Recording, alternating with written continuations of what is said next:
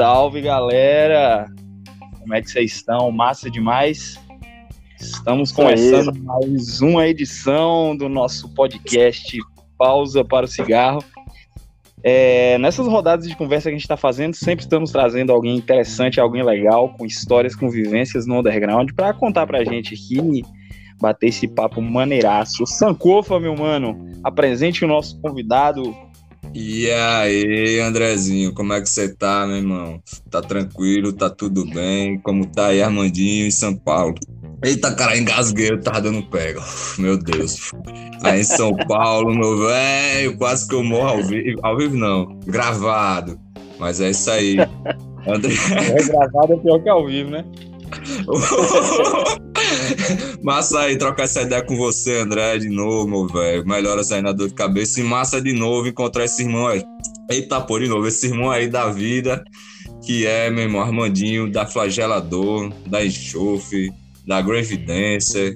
É um cara, meu irmão, que uma magia muito antiga aí, tá ligado? Nesse underground, que é a correria da porra, que fico feliz de estar aqui trocando essa ideia dele. E aí, Armandinho, boa noite vocês. Boa noite, boa noite aí pro, pra todo mundo. Pô, do caralho, cara, falar com vocês, né? É, muito tempo que a gente não se fala também, né? Pô, demais. Vamos nessa. Massa demais, seja bem-vindo, Armando, ao nosso humilde podcast. Cara, eu vou te engatar uma pergunta aqui, é, que é uma pergunta que eu gosto de fazer pra galera toda, que eu gosto de saber o, o, a trajetória da galera no underground, né? Queria que tu contasse pra gente como é que foi o teu, o teu, o teu começo aí no, no, no, rock, na música pesada, posteriormente começar, começou a tocar em bandas, como é que foi esse, esse trajeto aí? O Flagelador não é a tua primeira banda, não, né? Conta aí pra gente como é que foi essa trajetória. É, então, o Flagelador não é a minha primeira banda, né? Eu, eu comecei a curtir som, assim, lá pra 91, 92, mais ou menos, né? Aí, a princípio, assim, num primeiro momento eu queria tocar saxofone, sacou? Porque. É, tipo, porque na minha família todo mundo toca é, instrumento de sopro. É, meu avô, por parte de pai, era maestro. E, e aí, tipo, família da parte do meu pai, todo mundo toca alguma coisa, né? Todos os meus primos tocam alguma coisa. E aí eu, pô, cresci assim, molequinho e tal, eu queria tocar saxofone, né? aí um dia um dia eu comecei a pirar, assim, comecei a ouvir Iron Maiden, descobri o Iron Maiden. Aí comecei a pirar na guitarra, né? Então, pô, isso mudou tudo pra mim. E aí eu comecei a, a focar mais, assim, comecei a procurar mais banda dessa pegada, né? Que num primeiro momento eu não sabia o que que era, comecei a ouvir tudo, tudo que aparecia mais pesado, assim, eu ia caçando, né?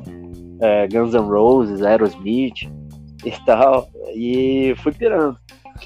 E aí, minha primeira banda mesmo é, foi em 97, por aí, que foi o Cabará, que era eu e o. Éramos eu e o Carlos, né? Que, que é do Arma, do Sack Hatch também. Pode e, crer. E aí na época, na época a gente tinha montado a banda e tal, mas tava difícil de achar batera e tal, né? Então a gente resolveu que um de nós dois ia aprender a tocar bateria para segurar a banda. E aí eu acabei me interessando assim e tal e comecei a pegar na batera, né? E aí, pouco, a gente praticando pra caramba, ensaiando, né? Tipo, num primeiro momento assim, só ensaiando para gravar uma demo, uma demo. E acabou virando nossa primeira demo, a gente lançou três demos na época, né? Até 2002. Foi de mais ou menos assim, ali de 98 a 2002. E aí comecei a tocar bateria e tal. Logo depois acabei entrando no Anuffle também, que estava sendo formado na época, né? E, tipo, pegando a bateria também. E, e aí cheguei a gravar a primeira demo deles. Só que nessa época eu já estava há muito tempo ali tocando bateria, né? Tava já, sei lá, uns dois anos só tocando bateria. E aí eu tava com essa vontade de fazer algum projeto que eu tocasse guitarra, né? Que eu voltasse a, a tocar guitarra. E é assim que surgiu o Flagelador. Eu fui compilando umas músicas antigas ali que não cabiam em nenhuma das bandas. E aí foi surgindo dessa forma, né? O Flagelador em 2000. Ah, pode crer. O Flagelador é de 2000, cara. Pode crer, pode crer. Pode crer. Isso quem. Tu é de onde, velho? De Niterói? Eu sou de Niterói. E é. Niterói é uma cidade satélite do Rio, né? É bem ao lado do Rio. Você atravessa a ponte ali e tal, já tá no Rio. É, e, e, e, aí, eu, eu tô em São Paulo hoje em dia, mas eu tô aqui tem uns sete anos, mais ou menos, sete, oito anos. Mas eu sou de Niterói, sou do Rio. Pô, massa demais, cara. E o, o primeiro trabalho do Flagelador é o A Noite do Ceifador? Isso aí, é a primeira demo. Não, não, não, não. A Noite do Ceifador é o primeiro álbum. É, o, isso, o primeiro trabalho é a demo, né? A primeira demo, que foi o a Forjada em Aço e Fogo. Essa demo eu gravei sozinho. Eu entrei no estúdio e tal, gravei todos os instrumentos, bateria e tal. E, e aí eu comecei a divulgar e começou a, a ter é, uma receptividade legal ali na época. Então eu já, é, já comecei a caçar gente para tocar comigo, né? Para já tirar do papel de vez e formar uma banda mesmo. E aí logo depois a gente gravou a segunda demo Vingança. O primeiro álbum a gente começou a gravar em 2004, mas só saiu em 2006. É, acho que foi a época que eu tive contato com o flagelador foi em 2006, que foi, acho que foi num. Uh, se eu não me engano, foi num. Cara, eu não lembro se foi em as comunidades do Orkut, algum lugar do tipo assim, que eu conheci logo depois eu, eu peguei o CD e ouvi muito, muito, muito, muito a noite do, do, do ceifador, porque aquele momento, para aquele momento ali, Armando, era diferente, né, cara? Uma banda meio dorsal atlântico, assim, com a, com a, com a sonoridade muito crua, né, cara? Aquela altura, é. tá, o que predominava pra molecada era metal melódico, aquele gothic metal, aquelas coisas ali. Pintar umas bandas com a sonoridade assim, cruzona, era, tipo, deu uma pirada na cabeça de uma molecada, assim. E eu era um desses, assim, na época. Que, que deu uma pirada, assim, no, no observador, cara. Muito foda. Pô, massa demais, cara. E é, nessa época tava rolando mesmo, assim, muito, muito metal melódico. No Rio era, tinha uma cena muito forte de grindcore, de black metal, é, mas thrash metal nessa época, cara. Em, em 2006 já tava rolando, saca? Já tava rolando de novo. Mas quando, quando eu comecei ali em 2000, tinha o Bywar. O Bywar é um pouco mais, mais antigo que a gente, é acho que de 95, se não me engano. É, tinha o Bywar, tinha o Blast Trash aqui em São Paulo, de 98. E, e lá no Rio estava surgindo já o Apocalyptic Raids, que é um pouquinho mais velho que a gente. E, e o Farscape também, né? Que lançou mais ou menos nessa época e a primeira demo também. Então, o, em relação ao flagelador, cara, naquela época não tinha, é, não tinha nenhuma banda de thrash metal cantando em português, né? É, as bandas que cantavam em português já estavam cantando em inglês há, há, há, bastante tempo. E tinham algumas bandas de black metal que cantavam em português, sacou? Tinha o Mausoléu, tinha é, algumas bandas nessa pegada. E aí eu resolvi fazer isso, né? Tipo, é, pegar, voltar ao thrash metal, né? Tipo, voltar a fazer um som nessa pegada, né? Que, pô, sempre ouvi desde moleque. E e também fazendo em português, né? Que eu achei que seria mais interessante. Poderia, poderia tipo, dar uma cara diferente, assim, explorar uma, uma sonoridade um pouquinho diferente, é, sair um pouco, né, do, do lugar comum ali. E, pô, e rolou, né? E a galera curtiu desde o início ali, cara. Desde o início é, começou a chamar um pouco de atenção, assim. Então aí fui caindo dentro. É muito foda. Sankofa, meu mano, e aí, meu irmão, tô aqui ouvindo a história. Pô, Armandinho aí tem história pra cantar, meu filho. Estou aqui só ouvindo e meditando enquanto tô no. Pois é, meu filho, Carlinho. Carlinho é aquele cara que tem um bordão, né? O Rio tem que acabar. Você concorda? Eu acho que o Rio tem que começar do zero, né? Acabar não. Carla é foda. Tem que Carla voltar. É foda. Cara, é, cara demais. Porra, eu lembro. É. Ai, ai.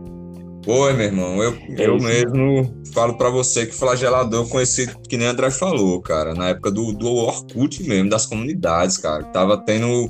Naquela época, por incrível que pareça, tava estourando, né? Nos fóruns, nos blogs e tal, a galera incentivando. Eu mesmo era um dos que tinha um blog com várias postagens, velho. E eu lembro que na época, assim, tipo, Fortaleza 2004 já, 2004, 2003, 2004. Já tava surgindo a galera já fazendo som speed, trash, pá. Aí numa, numa dessa, um brother lá de Fortaleza mandou pra mim na comunidade. Aí mandou Bywall, Flagelador e mandou Diabolic Force. E eu escutei assim, tipo, nacional. Caralho, velho. Aí era o A Noite Cefador, né? Tinha acabado de sair e tal. Aí eu falei, porra, sonzeira. Aí quando foi 2009, foi quando eu conheci tanto a Suffocation quanto a Flagelador, que foi na primeira Visceration, pô, 2009 lá em Brotas, que, que a Lian fez. Você lembra? Pode crer. Lembro, lembro. Caralho, esse rolê foi demais. Pô, muito foda, eu lembro demais. É, pode crer. foi, foi dois foda. dias, o flagelador fechou o segundo dia, se eu não me engano, não foi? Domingão. Foi isso mesmo, foi isso é, mesmo. O flagelador tocou no segundo, no segundo dia, se eu não me engano, né? Foi isso mesmo. Uhum. Foi muito foda. É, ô, ô, Armando, mas vem cá, tu saiu do Rio de Janeiro porque é, o Rio de Janeiro é um lugar complicado para se viver ou, porque tu, tu, tu tava afim de viver em São Paulo mesmo? Teve um motivo específico assim ou, ou não, velho?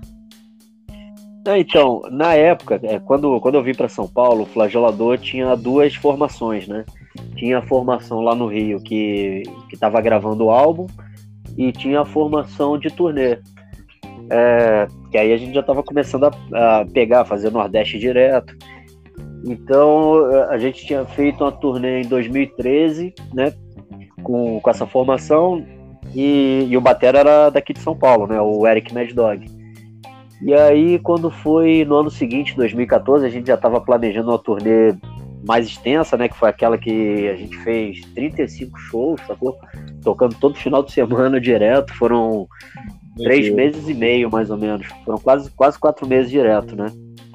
E aí eu saí de casa do Rio para tocar, fui, fui tocando, né? A gente foi, subiu pro Pará e depois viemos descendo pelo litoral, tocando direto até, é, até o Paraná. Fomos do Pará ao Paraná, sacou? E aí, quando a gente voltou para São Paulo para continuar a turnê e tal, eu acabei ficando por aqui mesmo, na casa do Eric. E aí já, já fiquei de vez. Já arrumei um trampo por aqui. e aí já, já, já fiz, fiz minhas bases aqui. Muito foda. Cara, eu queria que você. O, o underground carioca é muito. É muito cheio de, de, de, de, histórias, né, cara? Tem uma, uma fama de. Pra gente que vive longe aqui, eu não sei o que, que tem de lenda, o que, que tem de verdade. Tem uma fama de ter um. Principalmente ali nos anos 90, cara. Hoje talvez seja mais tranquilo, mas tinha uma fama de ser. A cena ser muito violenta, ter muita treta, de black metal, com punk, com careca, com headbanger. Como é que era essa cena do Rio de Janeiro aí nos anos 90, velho? Cara, então, eu, por incrível que pareça, assim, eu nunca cheguei a, lá no Rio, assim, a, a ter muita treta, assim, com. É, dentro do underground e tal, né? Mas a gente já, já rolou muita coisa de sair do show, assim, e ser perseguido por funkeiros. o, que, é. o que aqui em São Paulo, na época, era, eram os skinheads, lá no Rio, a gente tinha muito isso, assim, de ser perseguido na rua por funkeiro, saca? Era muito, muito doido. Mas, é, aqui, mas já rolou também assim, esse, esses lances, assim, porque lá no Rio também sempre tinha muito skinhead, saca? Mas a, calhava assim de. Pelo menos o, o nosso underground ali não, não, era, não era perto, assim, os locais tal. Não sei o que, o que, que contribuiu para isso e tal, mas a gente tinha muita treta mesmo, assim, era na noite mesmo, assim, de, de funkeiro perseguir a gente tal, de porrada nesse sentido. Aqui em São Paulo era, diferente, né? Porque aqui em São Paulo é tudo superlativo, né? Então aqui to, todas as tribos assim são gigantes e todas acabam se encontrando, né? É, mas era, cara, era violento sim, cara. O, Rio de Janeiro sempre, sempre teve esse lance de violência e tal, é, por conta de injustiça social, saca? E, e, aí sempre, sempre acabou rolando muito isso. Doideira, cara. Eu assisto aqueles Não sei se tu se lembra, cara, de um programa que passava na Rede Manchete nos anos 90 chamado Documento Especial. Tinha. Pode crer, pode crer, cara, eu lembro sim. Cara, ali mostra um retrato do Rio de Janeiro muito cabuloso, assim, né, cara? Acho que eles pegam o que tem de mais cabuloso no Rio de Janeiro em termos de violência, de miséria, de ódio e expõe.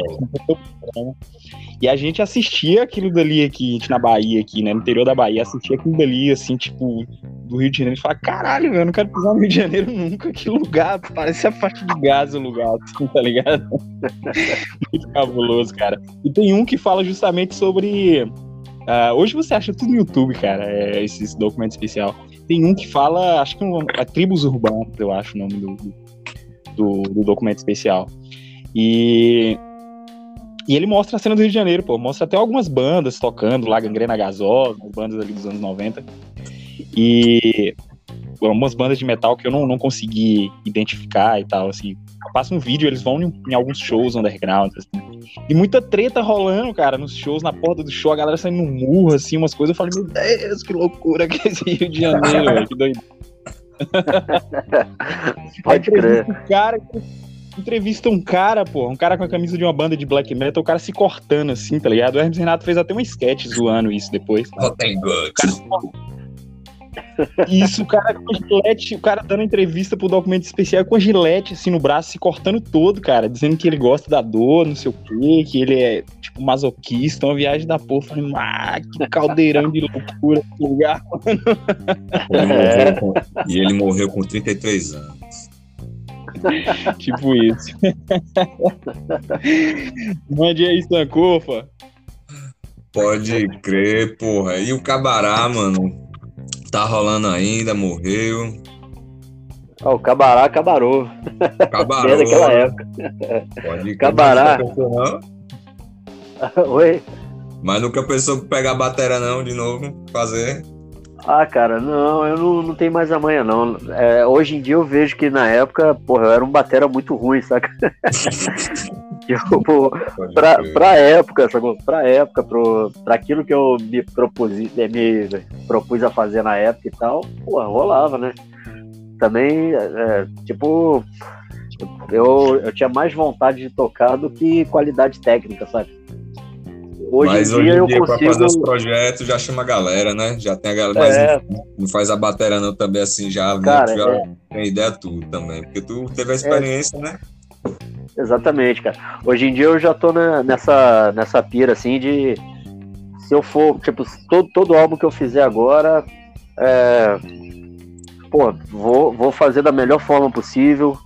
É, para gravar bateria, chamar um batera de verdade, né? Que é, ao invés de eu próprio fazer. Então, vou, vou focar naquilo que eu sei fazer, né? Tipo, vocal, guitarra, baixo. Agora, tudo, até em relação à arte de capa também, saca? Porque, tipo, eu faço uns desenhos também e tal, mas não me considero, assim, ainda apto para fazer alguma coisa específica para mim, assim. Eu até desenhei, na verdade, o, a arte do DVD, né? Do Flagelador, que vai rolar agora, né? Que a gente, que a gente fez um show antes da pandemia no Sesc, aqui em São Paulo. E aí eu, eu que desenhei a arte da capa e tal. Né, e vai sair em breve aí. Mas de resto, até isso também eu já tô na pira de sempre contratar alguém melhor do que melhor para fazer, né? Pra fazer um trabalho de qualidade, saca? Tô focado em evoluir mais, saca? Porra, mano, e sobre esse é show ali, diga aí pra nós como é que foi essa experiência aí, velho. Pô, foi sensacional, cara, porque assim, a gente tocou no, no Sesc com uma capacidade quase, quase máxima do local, saca? Tava, faltava pouquinho ali para dar sold out. E, porra, todo mundo agitando pra caramba. O, a gente levou muito merchandising, vendeu praticamente tudo lá no rolê, saca? E, e foi o último, na verdade, foi o último show que eu fiz. foi no dia 11 de janeiro, 11 de janeiro, né, de 2020. E foi sensacional, cara. É, e aí a gente teve a possibilidade de tocar com equipamento de primeira, é, recebemos verba do Sesc, né, para pagar vídeo, para gravar o áudio, saca? Então, é, é, o, o todo, esse material tá vindo com uma qualidade absurda. É, foi todo o áudio gravado, né? To, to, todas as peças microfonadas, é, cada guitarra com o microfone sendo gravado ali no, na boca do amplificador e ainda a linha, né? Tipo a guitarra ligada na linha para pegar o sinal limpo para depois fazer reamp, que é uma técnica de gravação que você pega o sinal limpo e joga no amplificador de novo para dar um som mais potente. Então, porra, tá vindo absurdo, sacou? Tipo, a gravação ficou animal. E filmagem foram cinco câmeras, uma só no Hugo, né? Focada ali. Que, pô, nenhum, nenhum vídeo pega o Batera. Aí a gente botou uma só nele ali focado. e mais. É, pô, total. e, e mais quatro câmeras na frente ali, né? É, pegando nossa movimentação e tal. Então foi demais, cara. A qualidade tá absurda. Logo, logo tá saindo aí. Pô, ansioso por isso aí, cara, ansioso. E falando nisso, você fala o último show, né? Antes da pandemia. A pandemia aí para você como banda e selo, velho. Como é que tu tá lidando até hoje? Cara, difícil, né? Tipo, num primeiro momento foi extremamente complicado, saca? É, porque eu, é, eu, eu não tenho não tenho emprego formal, saca? Tipo, eu trabalho vendendo merchandising, trabalho fazendo show, ganhando cachê, dessa forma. E aí, com, com a pandemia, isso tudo parou, né? Quer dizer, só o merchandising que de pouquinho em pouquinho sempre entra alguém e tal, em contato e pega uma camisa, pega um CD, e aí a gente vai se virando. E aí eu fui pegando também, tipo, essas grana, essa grana de venda de material, fui reinvestindo, fazendo mais merchan. É, acabei conseguindo fazer um livro, né, no meio da pandemia, e que era uma coisa também que eu já estava pensando já há um tempo. Aí achei uma gráfica por aqui e tal, com, com preço acessível, por demanda. Fiz o livro todo aqui, mandei para ela, já recebi os livros prontos em casa, fui vendendo. E só assim mesmo, é só isso que eu tenho feito, na verdade, né? Porque show não tem como, né? Só que agora, depois da, depois da vacina e tal, aí a gente já começa a vislumbrar algum, algum futuro, né? Mas mesmo assim, nesse momento ainda tá complicado e tal, e aconselho todo mundo aí, né? Se, se guardar aí, ficar em casa, usar máscara, tipo, todo, todo protocolo, né? Porque a coisa ainda não tá legal e muita gente já tá agindo como se tivesse tudo bem e tal, e ainda não está, né? Tipo, acho que tem que focar ainda em melhorar, sacou? Focar em todo mundo se cuidar para passar logo isso aí. Com certeza, cara. Muita gente empolgou, né? Muita gente que tomou uma dose da vacina e empolgou, já acha que pode fazer tudo, assim. Tá foda, cara, tá foda. Os bares estão lotando final de semana, tá galera, tipo, tá, tá, tá complicado, assim. Se o pessoal não colaborar, cara, tipo assim, já tem uma, uma situação de déficit, né, cara? A vacina pra gente foi a conta gotas, a vacinação. Que bom que a essa altura do campeonato já tem uma galera que tá vacinada, galera mais jovem, a maioria tá com a, com a primeira dose, alguns já estão conseguindo tomar a segunda dose, mas a nossa vacinação aqui tá sendo zoada, né, cara? É uma vacinação a conta gotas em relação ao, ao resto do mundo. E, a, e muita gente tá, tá empolgada, né, cara? Tomou uma dose aí, já tá, já tá colando na night, já tá rolando. É, é, principalmente barzinhos, né, cara? Os barzinhos estão lotando e tal. Eu acho que ainda é cedo para isso, né, cara? O ano que vem, quem sabe a gente tem uma parcela maior de pessoas vacinadas, a gente pode ficar mais tranquilo e, e, começar a realmente pensar em shows, né? Porque isso vai ser inevitável, assim, tipo, os shows vão rolar o ano que vem, né, cara? Já estão começando a abrir alguns, o ano que vem, sem dúvida alguma, uh, os shows undergrounds vão, vão voltar com tudo, assim, né, cara? E... É, com certeza.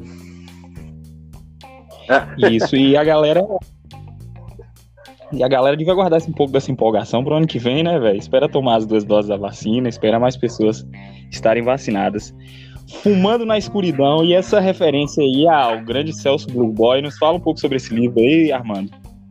Pô, pode crer, cara, referência máxima a ele aí, que para mim é o meu Guitar Hero favorito. e pô, tive, tive a oportunidade de, de, ver vários shows dele lá no Rio, saca? Circo Voador e tal. Então, mas enfim, o livro ele conta meio a minha é, a, a, minha experiência, assim, tipo, é, é baseado né, na, na, minha experiência trabalhando lá no Caveira Velha, né? Que, que é um bar daqui de São Paulo e tal, em Jandira, uma cidade próxima aqui de São Paulo. E aí eu trabalhei, né, durante alguns anos lá. E, pô, vivenciei coisa pra caramba lá, muita. Pô, muito, muito caso engraçado.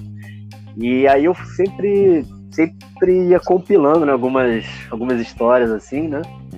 É, quer dizer, quando, quando eu comecei a focar nessa ideia assim de escrever um livro e tal, que, que não, é, não é de agora da pandemia, né? Isso já estava sendo amadurecido. Mas aí eu fui compilando algumas ideias, assim, algumas histórias engraçadas que eu lembrava, algumas histórias trágicas também. É, e aí fui compilando e conta a história de um cara que morador daqui de São Paulo e tal que resolve abrir um bar de heavy metal, saca? E aí tem muita muita referência a isso, muita é, muita referência assim dessa época. Legal, legal demais, cara. E como é que vai esse tá, tá se abrindo um esquema de, de publicações uh, no underground, né? De, de, de, de, várias pessoas que têm banda começando a publicar livros, e eu acho isso massa pra caramba, assim, cara. Fazendo um paralelo com, com a tiragem de CDs, assim, tu acha que é um, um lance que, tá, que é viável, que é legal, que sai legal, que dá para você fazer uma quantidade de, de, de, de tiragens de um livro e conseguir distribuir ele, ele legal, velho?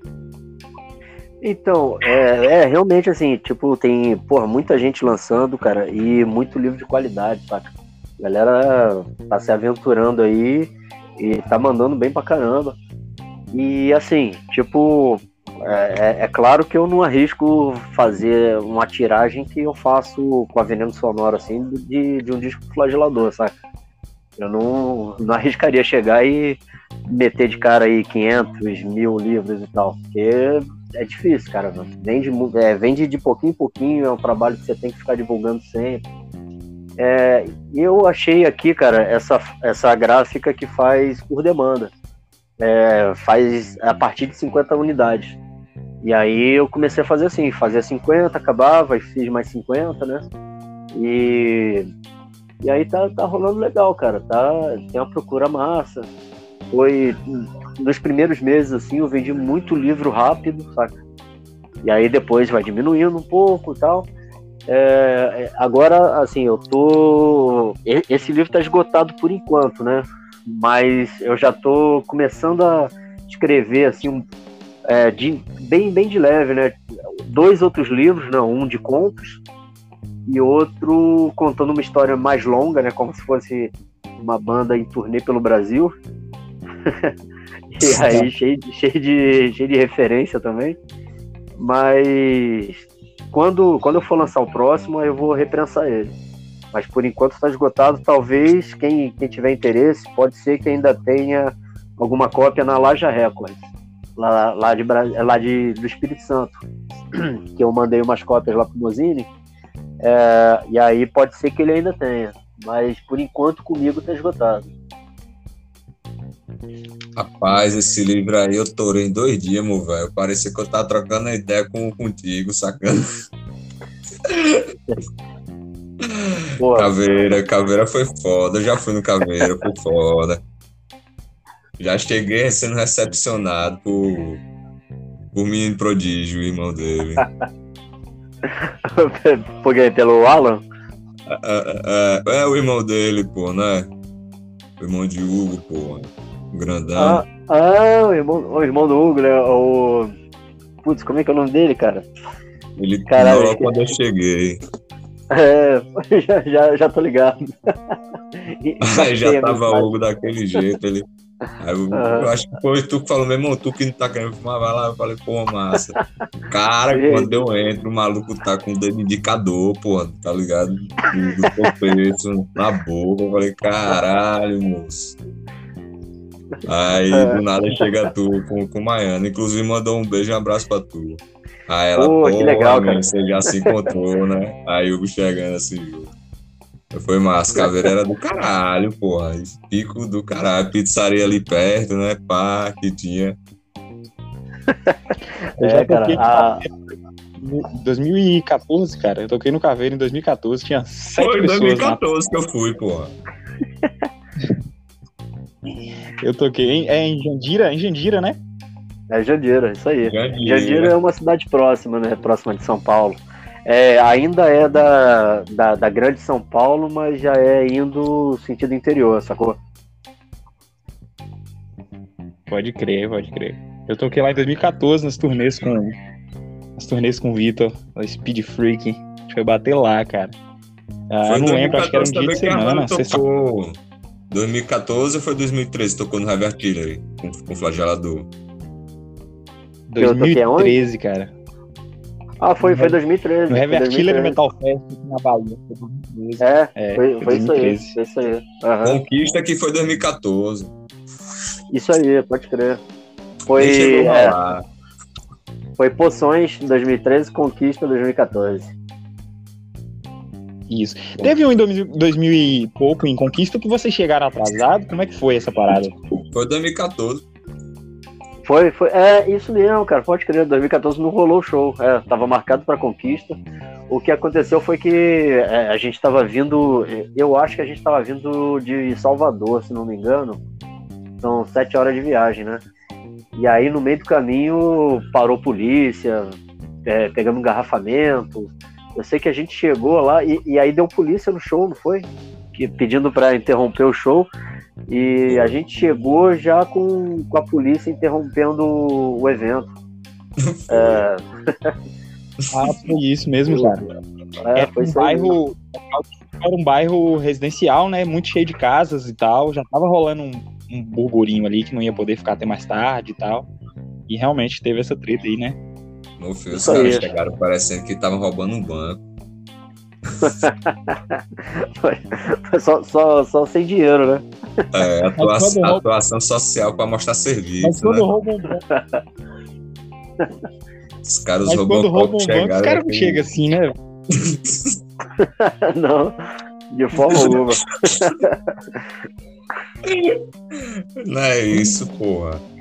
Cara, esse, Ai, esse dia ai. foi foda, velho. Os caras chegaram, mano. Já fomos assaltados, porra. Não, cara, a gente foi Que assaltado. merda. Ah, mano, foi que não levaram nada, velho. Foi, cara, mano, foi. dinheiro pegado, mano. Guardadinho, sacana. Ca- é, o, o que acontece, né? Que, que você tinha levado um monte de, de tapaué, né? Pro rolê, com comida e tal. E aí, quando a gente tava voltando. Ah. Eu tô, tô ouvindo. É, então, é, ele tinha levado um monte de, de tapaué pro rolê com comida, né? E aí, quando a gente tava voltando, cara, ti- tinham o quê? Um- uns 5, 6 caras, né? Tipo, estavam perseguindo a gente ali. Aí tava você e Baiana com duas sacolas cheias de tapaué e eu sem nada na mão, né? É, e eu sem nada na mão. E aí o- os caras vieram, é, os cinco vieram em cima das sacolas, né? Pra ver o que que tinha. Já Na hora, cara, porra. É, na hora eu tava com todo, toda a grana do, da turnê no bolso e, e meu cartão Caramba. de. Na, na época eu tinha cartão de banco, né? Meu cartão e tal que a gente usava de vez em quando pra co- comprar passagem de ônibus e tal. E aí, na, na hora que foi todo mundo em cima do Lucas, eu peguei rapidinho assim e botei dentro da cueca, saca? Quando vieram me revistar, não acharam nada. foi no estalo ali, cara. Ainda bem que era só tapaué de comida e uns CDs. Mas enfim, É. acho que levaram o celular, né? Lembro, enfim, mas doideira. Mas foi foda, meu filho. Foi. Ali Foi foda. Tá louco. E nem no mesmo ano a gente, eu fui lá pra São Paulo e Maiana lá pegou aquele show, acho que foi na Augusta, vocês tocaram basicamente os dois primeiros álbuns, Obcecado e A Noite. No... Foi Pode crer. foda. Eu Acho que foi na É, época do é. Jack Devils, né? Na época do Jack Devils. Foi, foi isso mesmo. Foi no. Não foi na Augusta, não, foi no Bexiga, é do lado ali. É próximo. Bexiga, é. É. Falando aqui, man, esse Gravidence aí, me diga aí como é que evoluiu essas ideias aí, essa, essa coisa aí foi parida. Me diga aí, jovem, que eu gostei pra caralho. E enxofre também tá no coração, viu? Tipo Lionhead. Demais, cara. Valeu, valeu. Enxofre é É. foda. Vai, Brandon, fala é. aí. é, vivendo pra detonar, né, cara? Os projetos. Pode crer. Começou assim, cara. Eu já tava com um plano há um tempo de fazer uma versão do flagelador em inglês, sacou? É. Pra. Tipo. Pra. Sei lá. É, usar algum, alguns riffs, assim, tipo, agora, agora inverteu a coisa, né? Que num primeiro momento eu fiz o flagelador usando alguns riffs que não cabiam nas outras bandas. E aí a minha ideia agora era usar alguns riffs que não cabiam no flagelador num projeto novo já em inglês, né? Porque assim, no, no flagelador começou de um jeito, mas com o tempo você acaba evoluindo a ideia e tal, vai, é, acaba achando um direcionamento próprio, né? E, e aí com o tempo eu fazendo alguns riffs diferentes, eu ach, que eu achava já que, que não cabia no flagelador, resolvi montar um projeto novo é, partindo dessa premissa, né? É, partindo do direcionamento desses riffs novos, né? E aí eu aproveitei agora, né, o, essa pandemia, é, porque eu tenho um produtor aqui, justamente o produtor que trampou lá né, na, no ao vivo, né, do flagelador. E aí a, a, gente começou a gravar junto. Eu ia na casa dele, que, que era um ambiente mais seguro e tal, de boa. É, todo o equipamento dentro da casa dele, tranquilo. Então comecei a gravar lá de pouco em pouco, né? Então, quando eu fui ver, eu tava com 20 músicas gravadas já, saca? Aí aproveitei e já, já lancei uma demo, né? É, em janeiro desse ano, janeiro ou fevereiro, se não me engano, eu acho que foi janeiro que saiu a primeira demo. Que aí eu até gravei o instrumental e mandei pro Gabriel, Gabriel Cabral lá do Rio, né?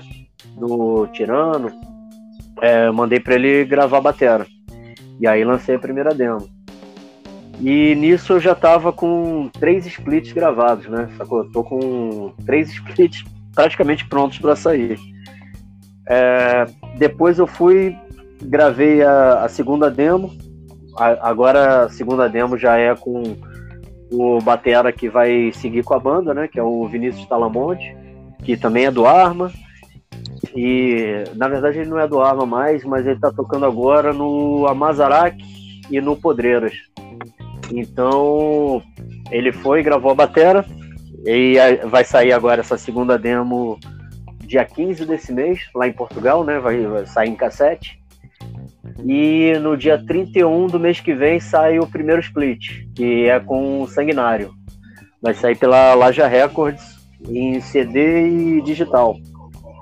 E aí eu tenho ainda mais um split gravado com o Speed Killer, lá de Goiânia, que vai sair logo logo também. A gente está finalizando o encarte agora. Esse deve sair em Portugal também, né? E, e agora eu estou focando em dar continuidade, né? Gravar o full e estou finalizando mais um split que vai ser com o Tirano. Então, até, até o final do ano, nesse um ano de existência aí, já vai ter saído duas demos, três splits e provavelmente o full no final do ano ou no ano que vem. Caralho. Não para, não.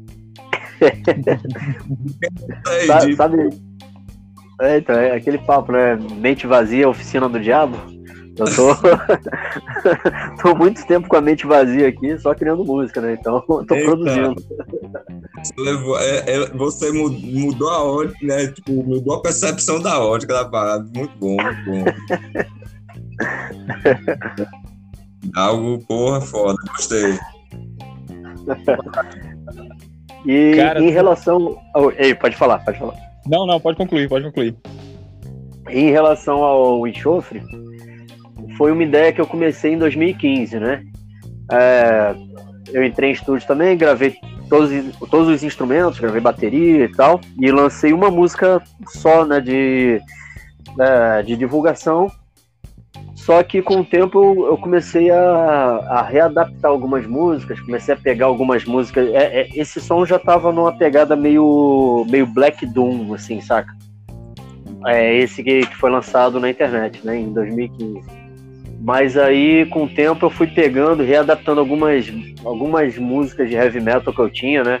Porque eu, eu assim, eu não pego, por exemplo, não pego a guitarra pra, pra ficar tocando, sei lá, relembrando música do flagelador, qualquer coisa assim. Fico tocando assim, fazendo exercício e tal, e de repente já sai um riff, saca? E aí eu vou gravando no, no gravador de voz de celular e vou compilando, né? E eu tinha muito riff numa pegada mais heavy metal, é, mais heavy metal tradicional e tal. E aí eu fui adaptando, né, para essa vibe mais Doom. E no, um pouquinho antes da pandemia eu gravei um EP de cinco músicas. Foi, foi até lançado pela Cianeto. Aí agora também eu já, já tô em estúdio agora gravando material novo. Tô com sete músicas gravadas por enquanto só a guitarra. E já tá ficando numa pegada mais de um tradicional, sacou? Tá caminhando já naquele sentido ali, Pentagram, é, Pentagram, Black Sabbath dos anos 70, aquele clima muito mais, muito mais heavy doom, saca?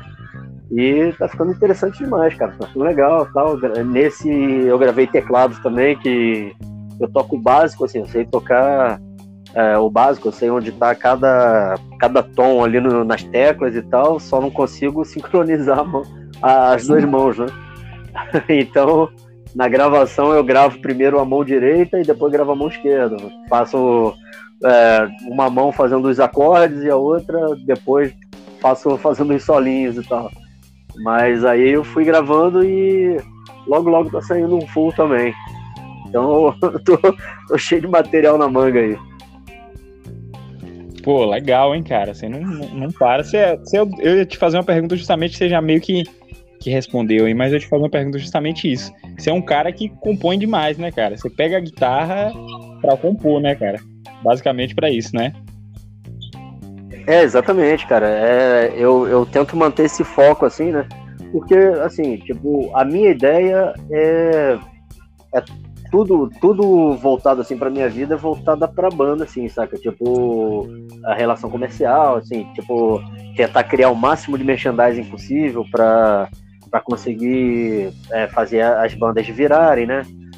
E tentar gravar o máximo possível, gravar um disco, mandar para a gravadora lá de fora para fazer em diversos formatos. É, eu tô com a cabeça focada nisso. E aí, isso é, também criando o máximo possível. É, é como, eu, como eu falei, né? Tipo, eu fico tocando a guitarra aqui, fico só criando riff direto e compilando no gravador de voz. Aí depois eu volto no, no riff que eu gravei, boto, acrescento um, solo, crio um refrão em cima, saca? É sempre voltado para isso. Mas também tem o lance da, da experiência, né? Tipo, muitos anos já fazendo isso, assim, eu, eu já sei para onde partir, sabe? Às vezes, quando, quando eu me sinto pouco inspirado, por exemplo, é para fazer um som pro, pro enxofre, eu passo, sei lá, uma semana só ouvindo Doom, saca? Só ouvindo Black Sabbath, só ouvindo Pentagon, só ouvindo Electric Wizard. E aí, quando eu pego a guitarra, sai isso, cara. Sai riff nessa pegada. E aí, depois dou uma desintoxicada disso e fico só ouvindo Destruction, só ouvindo Hellhammer, Celtic Frost. E aí eu pego a guitarra e sai um riff novo pro Grave Dancer. Saca? É, é mais ou menos assim. Legal, legal. É... Cara, e as turnês pelo Brasil, cara? É... Eu já tive essa experiência também de cair em turnê pelo Brasil. E é uma doideira que eu falo é que a galera vai, você vai do céu ao inferno muito rápido você fazendo turnê no Brasil. Né? Você toca num lugar massa hoje, amanhã você toca num lugar mó cabuloso, amanhã você toca num lugar pequeno, mais legal e tal. Como é que, que, que você tem de, de, de lembranças ou de histórias boas aí desse underground brasileiro aí, velho? Tá nos lugares mais inóspitos do underground. Pô, é exatamente isso que você falou, cara. E muita, muitas das vezes, esse lance assim de, de ir nesses extremos e tal é no mesmo dia, saca? Isso. você fez um. Você pegou, sei lá, oito horas de viagem dentro do carro e aí chega num lugar destruído e o show tá lotado, cara. É massa pra caramba. E aí, porra, no, você toca lá, mó gás e tal. E aí no dia seguinte você pega um uma viagem de uma hora e meia para a cidade vizinha, chega lá com, com gás total e tem 10 pagantes. é, mas é. é por aí, sim. Mas é, é divertido, cara, é legal. Assim. Todo, todo show, mesmo que você chegue num show assim tenha, sei lá, cinco pagantes, pô, 60, troca ideia com todo mundo, conversa, lembra, é, sei lá, é, rever algum amigo que, que tava no ano passado lá no, no show quando você passou por lá, e aí você relembra aquele rolê e tal, troca ideia. É sempre divertido, sempre tem alguma coisa a acrescentar, sacou? Tipo, eu não sou muito, muito dessa pegada, assim, de que tem que chegar no show e tal, e tudo tem que, tem que ser perfeito e tal. É, eu, eu curto muito esse lance do, da experiência humana, saca? Chegar, trocar ideia com todo mundo, é, ter sei lá, esse, esse acréscimo assim de experiência, assim, de trocar ideia mesmo. E, pô, de caso, cara, de caso engraçado, assim, caso doideiro e tal, teve uma turnê que a gente fez de Fiat Uno, cara. É, pelo tá. Nordeste com o, o Vitor Elian dirigindo pra gente, né? E Puta aí a gente foi... a gente encontrou com ele, cara, em Salvador e fomos tocando com ele, subindo de Fiat Uno até Fortaleza. Quando chegou em Fortaleza, né, no último show, acabou o show e tal, a gente foi, é, foi para um hotel ali perto do local do show e tal, dormir. E aí no dia seguinte entramos no carro e, e fomos direto, cara, 25 horas de viagem até Feira de Santana, sacou? É, no, no Fiat Uno que o Vitor tinha lá, né? E aí, quando a gente chegou em Feira de Santana, o Vitor deixou a gente na rodoviária, a gente comprou uma passagem de ônibus e pegamos 35 horas de viagem para São Paulo. E, e a, o, o ar-condicionado ar -condicionado do ônibus quebrou no meio da viagem, cara. No meio da, da viagem de São Paulo pro, de Feira de Santana para São Paulo. 35 horas de viagem, na metade quebrou o ar-condicionado. Uma doideira. E aí quando chegou no Tietê, os caras do Tietê não queriam deixar o ônibus entrar, sacou? Deu uma treta, cara. Só, só, só doideira. Essa turnê foi cansativa, cara. Essa foi, foi foda. Muito foda. Cara, uh, e como é que rolou o lance de vocês tocarem lá no festival, já pulando aqui do Underground Brazuca pra, pra, pra Europa? Como é que foi a experiência de tocar lá no Barrocelas, lá em Portugal, cara? E qual foi a formação do, que o Flagelado tocou, velho? Pô, esse rolê foi demais, cara esse foi o seguinte, né? Na época, o, os meus pais eles tinham se mudado lá para Portugal e tal, né? Minha mãe tem cidadania, eles foram para lá e tal e passaram um tempo morando lá. Aí, pô, muito, muito tempo sem ver eles, né? Tipo, resolvi ir, ir para lá, né? Dar um rolê lá, visitar eles e tal. E aí eu já aproveitei e entrei em contato com, com o pessoal, né? Que, que eu já conhecia lá do Midnight Priest e já falei com eles, pô, ó, vou estar tá por aí, vamos, vamos fazer uma formação aí e tal, vamos fazer uma meia dúzia de show. E, pô, e assim tirou uma grana lá também, né? É, aí, em relação ao Barrocelas, era mais ou menos no, na, na época, né, que eu ia para lá. Aí, cara, foi, foi bem assim. Eu peguei o contato do produtor, mandei mensagem para ele.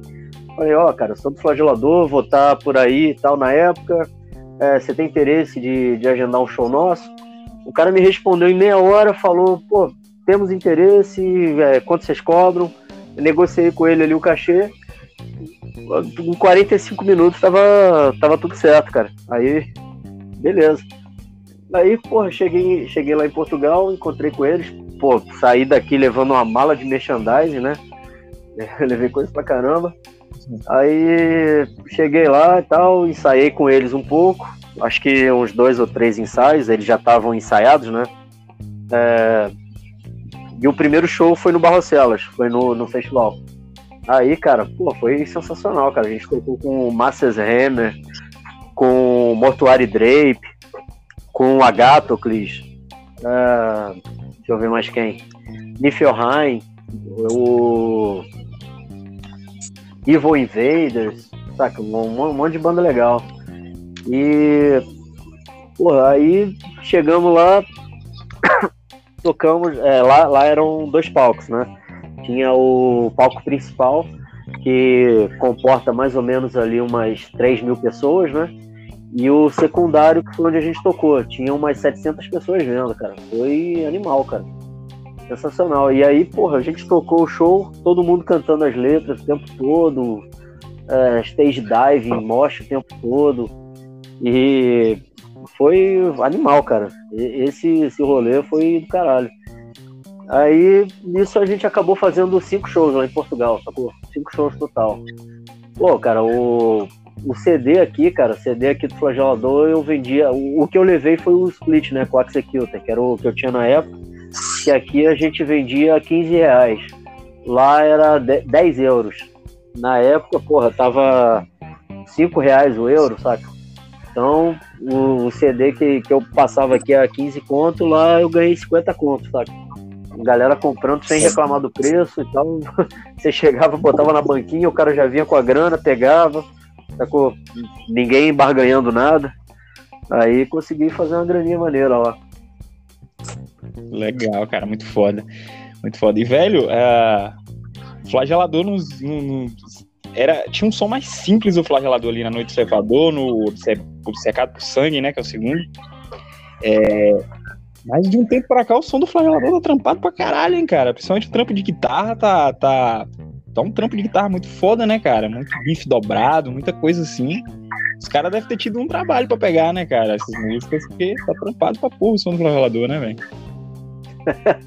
Pô, valeu, cara, obrigado. Mas é bem por aí mesmo, cara. Com o tempo eu comecei a, a explorar mais, assim, é, quando, quando eu falo assim que, que a gente achou mais ou menos o, o a nossa vertente ali, o, o clima da banda e tal, é mais ou menos nesse sentido, né? que eu comecei a explorar mais esse lance de do, do riff principal ali sendo uma pegada meio Destruction e de repente cair num solo Judas Priest, saca?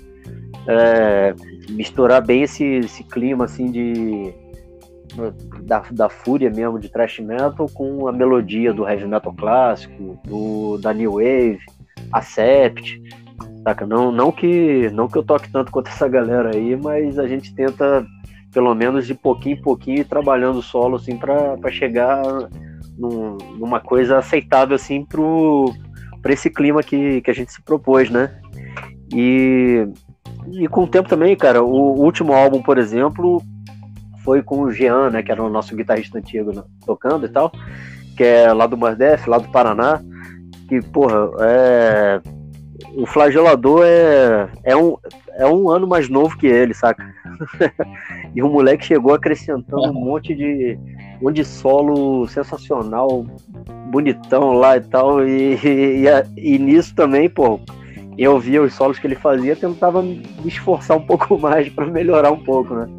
Então, com o tempo isso, com, é, com o Hugo chegando também na bateria, saca? Tipo, com isso, é, de pouco em pouco a banda foi crescendo um pouco mais, né? É, eu consegui achar a formação perfeita para para tirar do é, tirar as minhas ideias da cabeça ali, sacou? Tipo, botar a Vera mesmo, né? Então, isso isso já evolui muito. E, e, a partir daí também eu já, já começo a me forçar também a não voltar atrás, né? A partir daí, é, elaborar mais, tipo, tentar explorar mais, tentar evoluir mais, tra trabalhar mais as músicas, saca? sempre mantendo essa essência. É, a ideia principal, por exemplo, o nosso ao vivo, cara, foram 14 músicas, cara. A gente tocou 14 músicas lá. E de, do, dos quatro álbuns. E você ouve as músicas e tal, é uma música mais trabalhada que a outra e tal, mas elas criam uma história ali, saca? Tipo, tem uma é, elas conversam entre si, saca? Então a minha ideia é essa, assim, por mais que, que hoje seja mais trabalhado e tal, e ainda converse com, com a formação antiga, com, com, a, com a época assim, do primeiro álbum.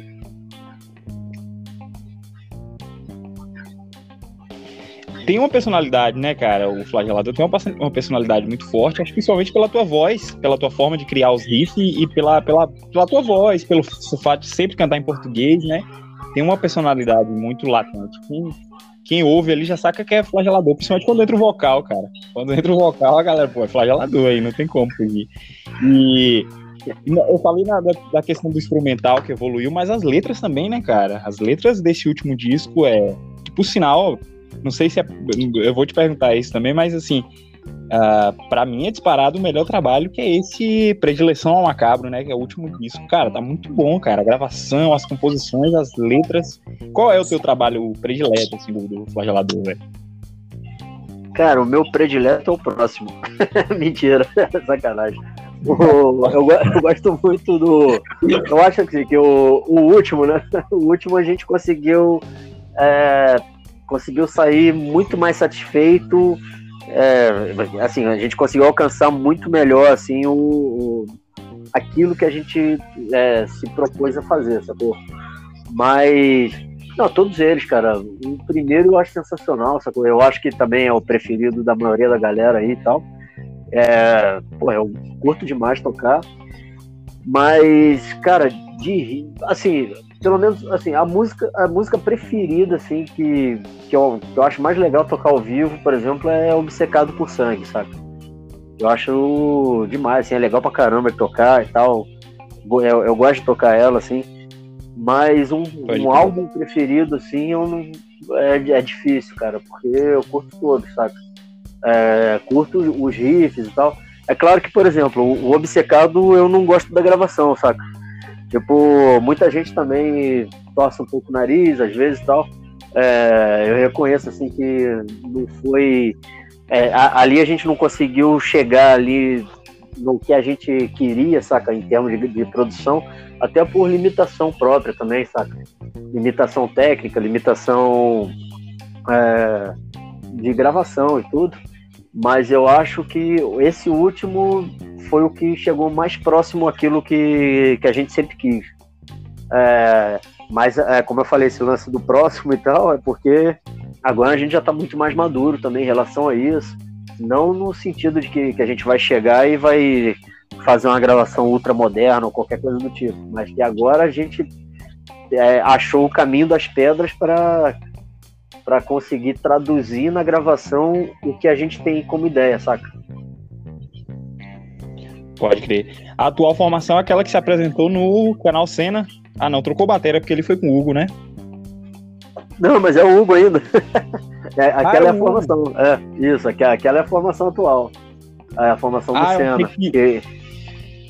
eu achei que o Hugo havia saído, cara. Viajei aqui então. não, cara. O, o, o Hugo, assim, é, a gente tem uma relação muito legal, cara.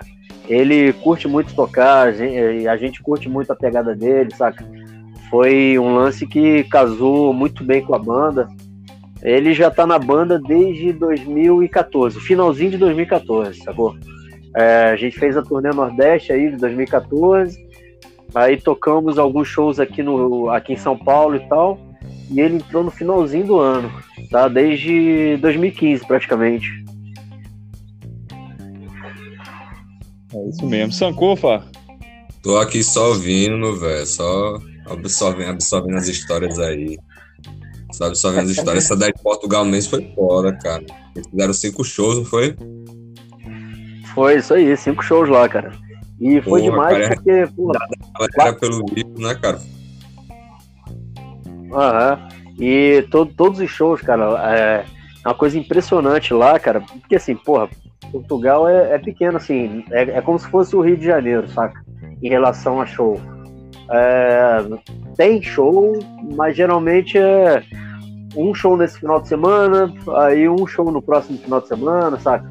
Não é como se fosse São Paulo, por exemplo, que no final de semana você tem três shows grandes e no sábado tem um show num lugar e outro show em outro lugar da cidade sacou? Tipo, mas, cara, todos os shows que a gente fez lá estavam lotados e, e as bandas, é, não, não, tinha nenhuma banda ali que, que, com quem a gente tocou e tal que parecesse desentrosada ou qualquer coisa do tipo, saca? A, a, galera lá se esforça muito em relação a isso. Tem, tem mais acesso, obviamente, né, a equipamento, tem mais acesso a porra, qualidade de vida, assim, para poder tirar e tirar o final de semana para ensaiar, saca? É, a, a relação lá é, é diferente. Mas foi uma experiência animal, cara. Muita banda massa lá, muita banda legal. Foi do caralho. Aí, até André, que já deu o rolê lá, você também até pegar contato para espalhar material também, né, velho? Você tem muita experiência. Cara, mas eu não fui em Portugal, não. Eu não fui em Portugal, não. não. em si. Ah, sim, pode crer. Pegar contato, além de experiência, pegar contato e botar material do, dos, tra dos trabalhos, né? Pra rolar. É, é isso que Armando falou, né? A galera tem um acesso maior, né, cara, a bons equipamentos com uma facilidade imensa que a gente não tem, né, cara? Bons estúdios, a bons equipamentos, né? E isso acaba automaticamente se refletindo na qualidade das bandas, né, cara? Isso que é, que é muito bom. Se a gente tivesse aqui, a gente já é uns as bandas brasileiras, né, do underground, do metal, do som pesado brasileiro já são a gente já tem muita banda boa. E se a gente tivesse um, uma acessibilidade a, a, equipamentos bons, igual a galera tem, né, cara? Bons estúdios, a bons lugares para tocar, aí o bagulho ia estralar com mais força ainda, né, velho? Sem dúvida, cara, sem dúvida. É, justamente se tivesse essa, to, todo esse apoio, cara, a, até apoio cultural também, saca? De. Porra, lá, esse, esse festival que a gente tocou, é uma cidade minúscula que a cidade vive pro Barrocelas, praticamente. Entendeu? Tipo, quando tem um festival, cara, porra, to, toda, toda a comunidade volta pro Barrocelas. Então, é, é, é, justamente isso. A, a, galera lá tem, tem um, um custo de vida menor, tem é, um, um, acesso salarial maior. É, porra, saúde, saca? Tudo praticamente de graça lá também. Então isso aí você consegue fazer. Consegue é, trabalhar, consegue se sustentar e consegue ter lazer assim de boa, consegue comprar material, saca? Sem comprometer renda. Então tudo isso é, tá anos luz daqui, justamente pelo lance do, do bem-estar social, né, cara? Exatamente. Cara, quando eu estive na Europa, a gente fez uma parte da turnê com uma banda de lá, né, da Alemanha. E, tipo, os caras, eles falavam o tempo inteiro que eles eram, tipo, os proletários da Alemanha, assim, a galera classe mais pobre mesmo, trabalhadora e tal. Velho, chegou no estúdio dos caras, tinha uma, uma, uma, uma pista de boliche, velho, no estúdio dos caras. Falei, pô, os caras são proletários, tem uma pista de boliche dentro do estúdio, velho. Uns Marshall, duas baterias foda. Eu falei, caralho, mano, esses são os caras. Eu falei, velho, nós somos os pobres do Brasil, velho. A gente. Velho, pobre no Brasil, não, não, não é o nosso caso exatamente, mas tem pobre no Brasil que não tem acesso ao básico, né, cara? Depois que a gente falou isso, falou mais ou menos o que era pobreza no Brasil pros caras, a gente saía com os caras pra tomar um, os caras não deixavam a gente pagar nada, sacou? Tipo, a gente pagar, não, não, não precisa pagar não, pô, deixa que a gente paga, não tem problema não. Eu falei, caralho, os caras se sensibilizou com a pobreza. se sensibilizaram com a tua pobreza. Caralho, é isso mesmo? Exatamente. Foi, cara, foi. Ah, então, mas, mas é porque você não Mas é porque você não entendeu, cara. Os caras são proletários do ramo de boliche. é. Só toca por esporte. Pô, o estúdio dos caras parecia um. Pô, o estúdio dos caras, Armando, parecia, sei lá, cara, um estúdio do. do... Esse é o estúdio do Liminha lá nas nuvens, tá ligado? Sério, velho. Eu falei, caralho, os caras são os caras pobres daqui. Os caras, não, é, pô, a gente é trabalhador, eu trabalho com não sei o quê, o outro trabalha, é, a gente não pode nem largar os empregos pra se dedicar à banda e tal, não sei o quê. Mas a qualidade de vida que os caras têm é incrível, assim, cara. Você fala, porra, esse é o proletário daqui, né, velho? Caralho, é foda, é foda. Isso se reflete na qualidade, né, velho? Como é isso? O cara tem um estúdio pica desse disponível para ele fazer som, para ele compor e tal isso acaba se refletindo, de certa forma, na, na qualidade da banda, né? Só que a banda era boa e tal, é, a banda existe ainda, a banda é boa e tal. Mas os caras tocavam, parece que faltava um pouco de raiva ali no som dos caras, saca? A vida dos caras é tão tranquila, tão de boa que não tem nem o que transpor pra música. Você não acha que rola isso no, no metal no americano, no metal nesses países de terceiro mundo, assim, sei lá. É um metal mais raivoso, né? Parece, sei lá, velho. Cara, rola e eu vou, vou te dizer assim, a minha análise em relação a isso, assim, né, cara? Que, que eu acho que os caras são tão mimados assim em relação a, a ter acesso a tudo, saca? E, porra, a, a gente aqui, né? Tipo, você começa a ouvir Destruction, saca? Começou a ouvir Destruction e tal, passou tua vida toda ouvindo e tal, e aí de repente um ano os caras vêm, você vai ver o show, e aí você se apega àquilo, cara, aquele é, aquele nível de brutalidade que você viu ali e tal, e passa a tentar emular aquilo, sabe? Tenta ser mais rápido que aquilo e tal. Agora, porra, quando você tá na Alemanha, você pô, sa saiu do trabalho na quarta-feira e tem obituário, saca? Aí chega na quinta-feira, tem. Porra, na Palm Death. Aí na sexta-feira, saca? Tipo, sei lá, tem, tem outras man, tem o Vulcano saindo daqui para tocar lá, saca? Tipo, os caras têm acesso a tudo lá, cara. Todo mundo vai pra Alemanha, entendeu? Então, todo mundo vai pra Europa, basicamente. Então, os caras têm. Os caras vêm aquilo direto, saca? Tipo, é como. Imagina, sei lá, uma pessoa que tá vendo um filme de terror pela primeira vez, saca? O cara vê aquilo fica chocado, saca?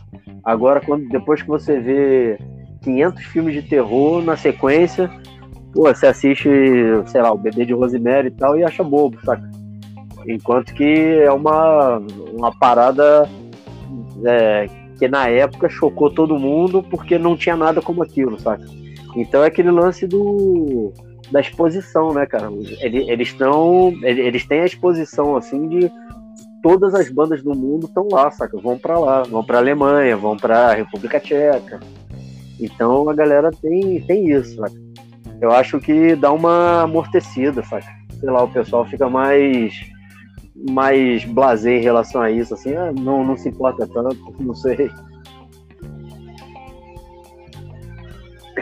Verdade, parece que é um lance assim mesmo, né? É, é, então. né? Sankofa? Então é como se houvesse uma exatamente, diferença, meio que devido tanto interagir, houvesse uma diferença, porque já se tornou habitual, né? Quanto aqui é porque toda aquela relação, né? Também tem toda essa relação cultural, econômica tal, aí, mundista, né? De primeiro mundo, segundo mundo, terceiro mundo, de pai não sei o que e tal. E aí a gente tem todo um lance mais complexo, mas é foda, velho, porque Aqui a gente tem aquele lance, né? Já não é cultural nosso. Quando, quando a gente tem um apreço por aquilo que normalmente é de outro país vem para cá, a gente tenta pegar aquilo dali e contextualizar de acordo com o que a gente vive, velho.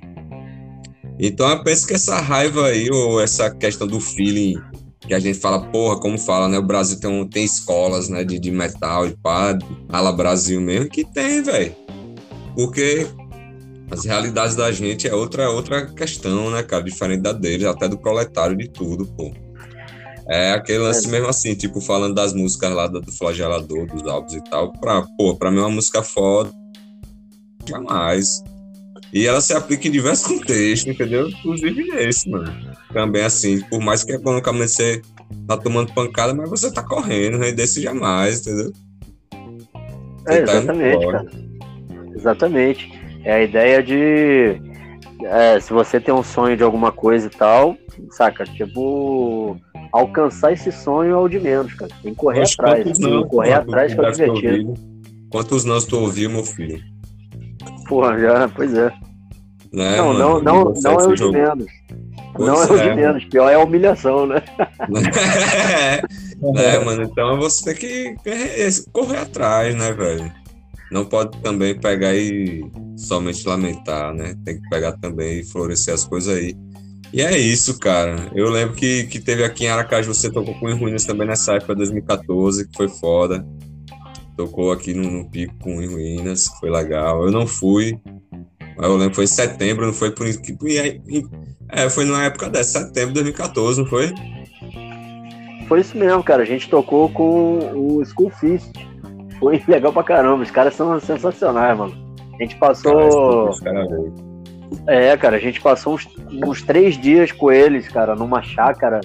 Sacou? Tipo, a chácara a gente levantava para tomar café da manhã e tal, e tinha um monte de macaquinho passando perto, assim, saca? Era, porra, mó barato. Pode crer. Mas tu, tu veio com o Strike também pra cá, não, né? Não, não. O Strike a gente fez a turnê foi só Sul e Sudeste. Pode crer, velho, pode crer. Aquela vez que vocês tocaram em Salgado também foi massa. Eu já era essa formação quando vocês tocaram aqui em Sergipe, naquela vez, acho que foi 2019. Foi essa época também, de setembro de 2019, eu acho, não foi? Dia 2, dia 3 de setembro, eu lembro. Salgado aqui em Sergipe, não foi? Foi, cara, foi, foi o seguinte, a gente foi junto com o Mandef. É, o Mandef e o Red Razor. E aí, nesse show, cara, nesse show foi o Jean na guitarra e o baixista do Mordef na época tava tocando baixo com a gente só pela turnê, sabe?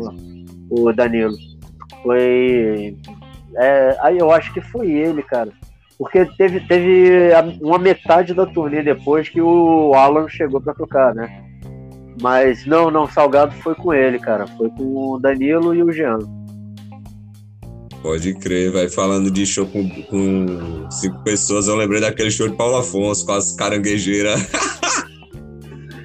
Caralho, maluco. Porra, aquela foi foda. Eu virava pra, pra regular a guitarra, assim, eu olhava e tinha uma caranguejeira do tamanho da minha mão andando na parede atrás de mim. Caralho, velho. Rapaz, mano, aquilo dali, aí, rapaz, aquele, olha, mano, aquele evento foi muita história, velho. Aquele evento ali foi foda.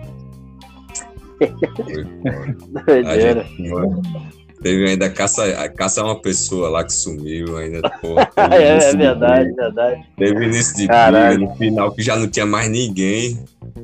É muito doido, rapaz. Ih, quebrou o carro, olha, doido demais. Ali foi foda, Isso é louco. Velho, bons tempos ali, bons tempos. E esse underground, velho, você falando aí da questão do livro, mano, a receptividade foi boa mesmo também no rolê da gente e pra além, você, você, você viu mesmo assim que saiu legal, velho? Cara, foi, mas principalmente porque também é, a galera que comprou o livro é o público do flagelador, basicamente, saca? É, Cara, eu, eu acho, assim, é, é porque também eu não, não conheço todo mundo, cara, mas eu, eu tenho a impressão de que não teve ninguém de fora ali do, do circuito, assim, que tenha me procurado para comprar, sabe? Eu acho que todo mundo que comprou conhecia, conhecia o flagelador minimamente, assim, conhecia, é, sei lá, me conhecia pelo menos de vista ou pessoalmente e tal.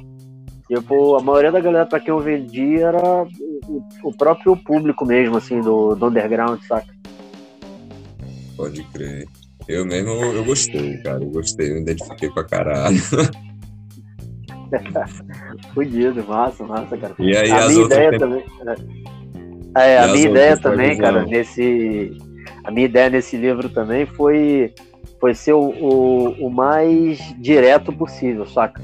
Tipo, eu, tent, eu tentei fazer uma leitura o mais é, rápida, saca? Ágil, assim, possível. E, porra, é demais também ver a galera falando, sei lá, o cara me manda mensagem de manhã, assim, Fala, mano, beleza, cara, ó, o CD chegou aqui, o correio deixou aqui, o CD, o livro chegou aqui. Aí quando, quando chega no finalzinho da noite, o cara manda mensagem, cara, já li tudo, pô, tá sensacional do caralho, me identifiquei, sabe? Porra, eu li, eu li assim numa, numa noite e tal, peguei, sentei, pá, aí metade. Na outra noite sentei, pá, eu falei, meu irmão, parece que eu trocando ideia, pô, tem que ser assim, pô, livro é isso. Você pode dar ideias de complexas a coisas efêmeras, mas não deixando de ser direto, entendeu? Sendo direto, dá complexidade à efemeridade da vida, pô. Muito foda. Aquilo me, assim, essa, essa, essa, essa forma direta me inspira, velho, também para escrever. Eu gostei pra cá. Tinha tempo que eu não li um livro assim, desse jeito. Porra, cara, fico feliz, cara, porque justamente é, essa, essa era a minha meta, cara. E, tipo, na época também eu tava lendo muito Mutarelli, tava lendo muito o Kurt Vonnegut, saca? Que são leituras mais dinâmicas, assim, que você senta, começa a ler e vai numa tacada sem, sem precisar ficar voltando para tentar entender o que foi dito ali e tal. Você, você vai numa atacada é, e, e, sabe, tipo, fica com vontade né, de, de continuar lendo. Então é, é demais ver, ver essa recepção assim, é, nesse sentido. E os outros trabalhos aí literários, ainda esse ano, ano que vem? Cara, provavelmente pro ano que vem, cara. Porque assim, eu comecei já. É, até enquanto, é, enquanto eu estava finalizando esse livro, eu estava escrevendo já outros dois, né? Que um é de contos, né? São contos curtos, é, falando sobre o underground, saca? Tipo, meio num clima meio Bukowski, saca? Mas. E o outro, no, é, o outro eu pretendo fazer um livro longo, né? É, sei lá, umas 250, 300 páginas, assim, sobre uma banda em turnê, saca? É, e aí contando uma história maior e tal. Mas os dois estão parados porque aí eu comecei a, a, cair de cabeça de volta nas bandas, né? Focar nisso e tal.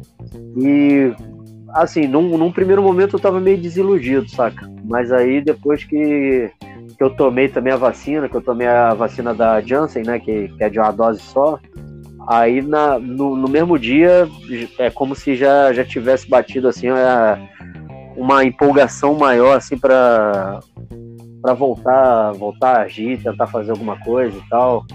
E e aí eu fui fui sentando, comecei, voltei a escrever, a escrever letra, né, a escrever música e tal. voltei a focar nas bandas e agora é, por enquanto é, tá, tá de lado, né? Essa, essa parte aí dos livros. Então eu foquei mais, tô, tô focando mais agora no Grave Dancer e no Enxofre.